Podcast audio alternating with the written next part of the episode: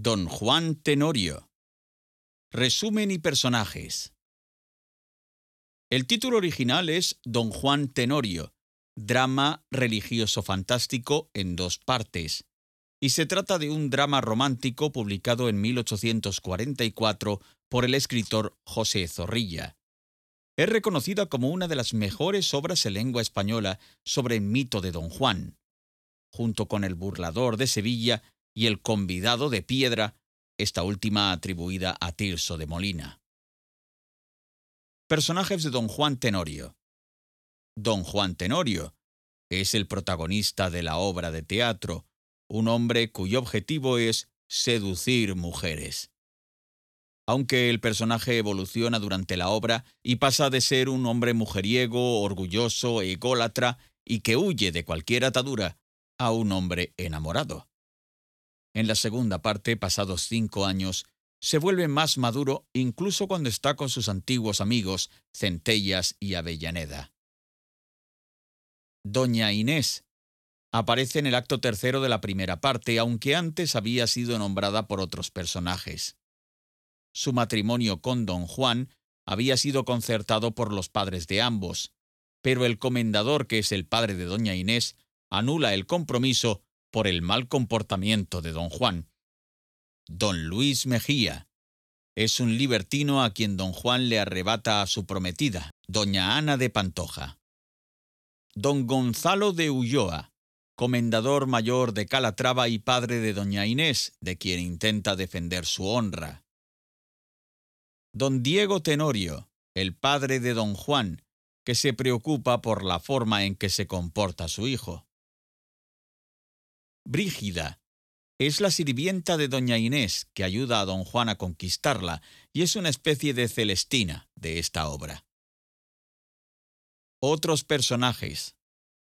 En la obra figuran otros como Pascual, el capitán Centellas, don Rafael de Avellaneda, Lucía, la abadesa de las Calatravas de Sevilla, la tornera, Gastón, Miguel, un escultor, dos alguaciles y un paje. Resumen de Don Juan Tenorio. Hace un año, Don Juan y Don Luis hicieron una apuesta para ver quién hace más maldades. Los dos se encuentran en el bar de Butarelli para comparar los resultados, sus conquistas y sus víctimas. Ellos no saben que se encuentran en presencia del padre de Don Juan y de Doña Inés. La apuesta la gana Don Juan, pero don Luis le reprocha que se vaya a casar con doña Inés. Los padres creen, gracias a lo que ha escuchado el padre, que don Juan es un hombre miserable, y rompen su compromiso con doña Inés. Don Juan está dispuesto a secuestrar a la chica, y para lograrlo los dos caballeros se juegan la vida en duelo. Al marcharse los alguaciles les detienen porque han sido denunciados por sus criados. Ambos consiguen escapar de la justicia. Don Luis habla con el criado de su prometida para avisarle de la visita del Tenorio. Después don Luis y Chiuti preparan un plan para enamorar a doña Inés para el Tenorio. Don Juan se presenta en el convento, y al verle su amada se desmaya.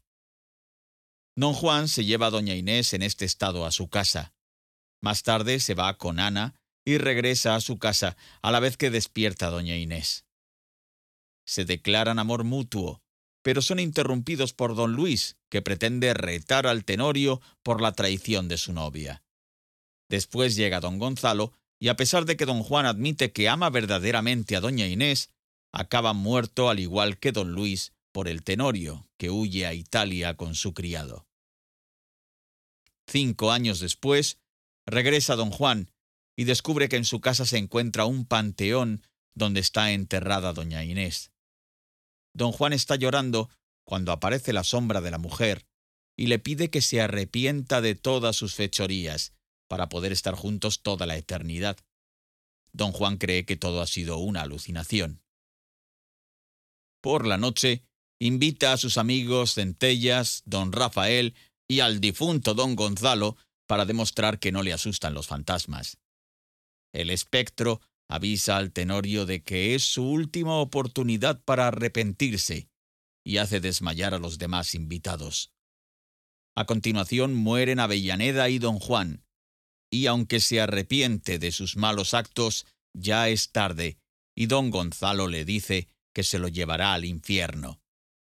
Al final, doña Inés le salva y muere tranquilo, sabiendo que será feliz toda la eternidad junto a ella.